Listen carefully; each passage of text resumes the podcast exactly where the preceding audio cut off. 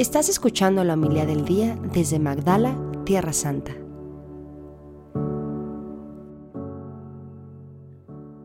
Transcurrido el tiempo de la purificación de María, según la ley de Moisés, ella y José llevaron al niño a Jerusalén para presentarlo al Señor.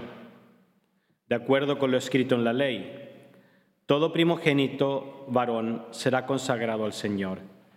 Y también para ofrecer, como dice la ley, un par de tórtolas o dos pichones. Vivía en Jerusalén un hombre llamado Simeón, varón justo y temeroso de Dios, que aguardaba el consuelo de Israel. En él moraba el Espíritu Santo, el cual había revelado que no moriría sin haber visto antes el Mesías del Señor. Movido por el Espíritu, fue al templo. Y cuando José y María entraban con el niño Jesús para cumplir con lo prescrito por la ley, Simeón lo tomó en brazos y bendijo a Dios diciendo, Señor, ya puedes dejar morir en paz a tu siervo, según lo que me habías prometido porque mis ojos han visto a tu Salvador, al que has preparado para bien de todos los pueblos, luz que alumbra las naciones y gloria de tu pueblo Israel. El padre y la madre del niño estaban admirados de semejantes palabras. Simeón los bendijo y a María, la madre de Jesús, le anunció, Este niño ha sido puesto para ruina y resurgimiento de muchos en Israel, como signo que provocará contradicción para que queden al descubierto los pensamientos de todos los corazones. Y a ti una espada te atravesará el alma. Había también una profetisa, Ana, hija de Fanuel, de la tribu de Aser.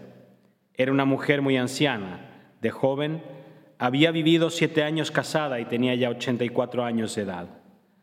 No se apartaba del templo ni de día ni de noche, sirviendo a Dios con ayunos y oraciones. Ana se acercó en aquel momento, dando gracias a Dios y hablando del niño a todos los que le aguardaban la liberación de Jerusalén. Una vez que José y María cumplieron todo lo que prescribía la ley del Señor, volvieron a Galilea, a su ciudad de Nazaret. El niño iba creciendo y fortaleciéndose, se llenaba de sabiduría y la gracia de Dios estaba con él. Palabra del Señor. Gloria a ti, Señor Jesús.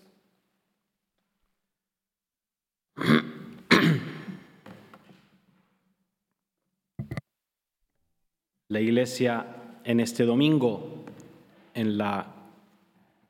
dentro de la octava de Navidad, nos invita a contemplar a la Sagrada Familia y nos pone como modelo, modelo para admirar y en lo que sea posible imitar la familia cristiana no está llamada a ser un calco, ¿no? De la Sagrada Familia que tenía sus particulares. No sé si creo que aquí ninguno tiene el Hijo de Dios en medio de sus niños, ¿no? Pero sí, sacar enseñanzas y decir cómo este modelo lo puedo aplicar a mi familia. Hay algo que yo decía siempre a los papás cuando bautizaba a alguno de los niños. Dice que los padres son el reflejo de la sonrisa de Dios sobre sus hijos. Y ahí estamos imitando a la Sagrada Familia, que parece contradictorio. ¿Cómo María y José van a ser el reflejo de la sonrisa de Dios para Dios mismo, que es Jesús? Pero sí, si dice que Jesús crecía se fortalecía y se llenaba de sabiduría y la gracia de Dios estaba con él, en parte esa toma de conciencia que tiene un niño por la cual Jesús tuvo que pasar, también pasó por los, por los ojos, las palabras, los abrazos, la vida con María y José. En todas las lecturas, quizá dos cosas que van entrelazadas. ¿no? Hay como dos palabras, se podría decir. Una es la promesa. Promesa hecha a Abraham. Promesa hecha a Sara. Promesa, promesa hecha al pueblo de Israel. promesa hecha a Simeón, la misma promesa que le dijo el ángel a María y a José, que se va cumpliendo. Un Dios que es fiel, que es fiel y que se va revelando poco a poco. Es como el modo de actuar de Dios. No nos manda un manual de instrucciones de 500 páginas para saber qué hacer en cada momento, en cada detalle. Nos va anunciando. Y ahí viene la segunda palabra, que es el misterio. Misterio no como algo indescifrable, porque San Pablo usa dos veces la palabra misterio. Misterio refiriéndose a Cristo, que es no esconder, sino que es hacer presente a Dios a través de su persona. Entonces, el misterio no es algo que es reservado para un grupo pequeño que tiene un poco el password, la clave para acceder a él. El misterio es manifestación de Dios y que después no leímos, pero lo dice también San Pablo, que dice cuando habla de la unión del hombre y la mujer, dice, esto lo digo de Cristo y su iglesia. Grande misterio es este. Entonces, la familia cristiana es parte de este, es revelación de la Trinidad. Y esa es su misión, revelación del amor trinitario. Lo que estaba escondido se hace presente. Y esta es la misión de cada familia cristiana, hacer presente ese amor trinitario. Así como María, José y el niño nos lo mostraron. Y esto se va manifestando largo la vida. Hay momentos intensos, creo, en una familia el mismo día del matrimonio, la llegada del primer hijo, el comprar una casa nueva, eh, encontrar trabajo. Hay momentos intensos, ¿no?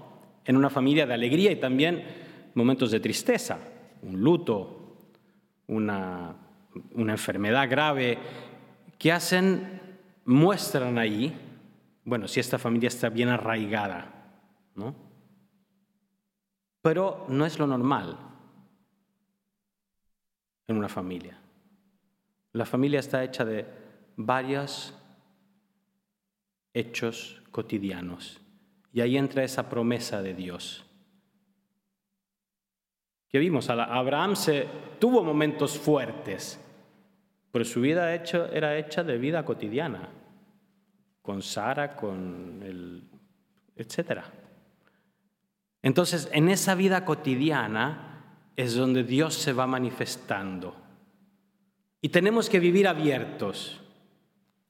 No sé si ustedes les habrá tocado algún día, una noche despejada. Por desgracia en las ciudades esto ya no se ve porque hay tanta contaminación de luz que ver una estrella ya es casi uno tiene suerte si ve una estrella, si ve la luna casi. Pero bueno, aquí a veces, aunque todavía está la ciudad de Tiberías que mete mucha luz, pero si uno se va un poquito, se aparta un poco, se ve ese cielo estrellado. Y siempre a mí me recuerda el pasaje este de Abraham, que Dios lo saca y le muestra el cielo. Imagínense el espectáculo que habrá sido en esa época en que no había ciudades, que no había luz eléctrica, etcétera, que no había ninguna eh, tipo de contaminación, el espectáculo que habrá sido ver el cielo lleno de estrellas. Y a veces necesitamos eso. En lo cotidiano, en la rutina de cada día, estar abiertos para que Dios me saque fuera. Y haciendo salir de la casa, que me saque de ese ir y venir cotidiano, me saque y me muestre la grandeza me abra los ojos para poder seguir viviendo mi vida cotidiana. Entonces, no sé si tenía mucha ilación lo que he dicho, pero bueno. Promesa. promesa de Dios, a cada familia cristiana Dios le hace una promesa. Y esa promesa se va cumpliendo a medida que esta familia toma conciencia, toma conciencia de ser manifestación del amor trinitario. Revela ese misterio que antes estaba escondido. La familia cristiana revela la promesa de Dios a la humanidad, la fidelidad de Dios a la humanidad en medio de su vida cotidiana.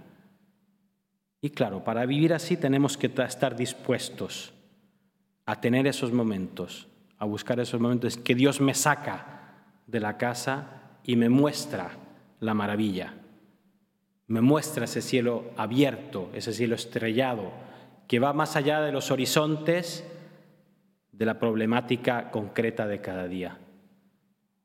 Y me ayuda a decir, sí, sí Señor, creo en ti, creo en tu amor y creo que tu amor se manifiesta a través de nuestra vida familiar. Ponemos en manos de María, de José y del niño todas las familias especialmente las que están pasando momentos más difíciles, momentos de crisis, para que tengan esa, esa gracia de ver la maravilla a la cual Dios les llama. Así sea. Muchas gracias por escucharnos. Si quieres conocer más acerca de Magdala, síguenos en YouTube y Facebook.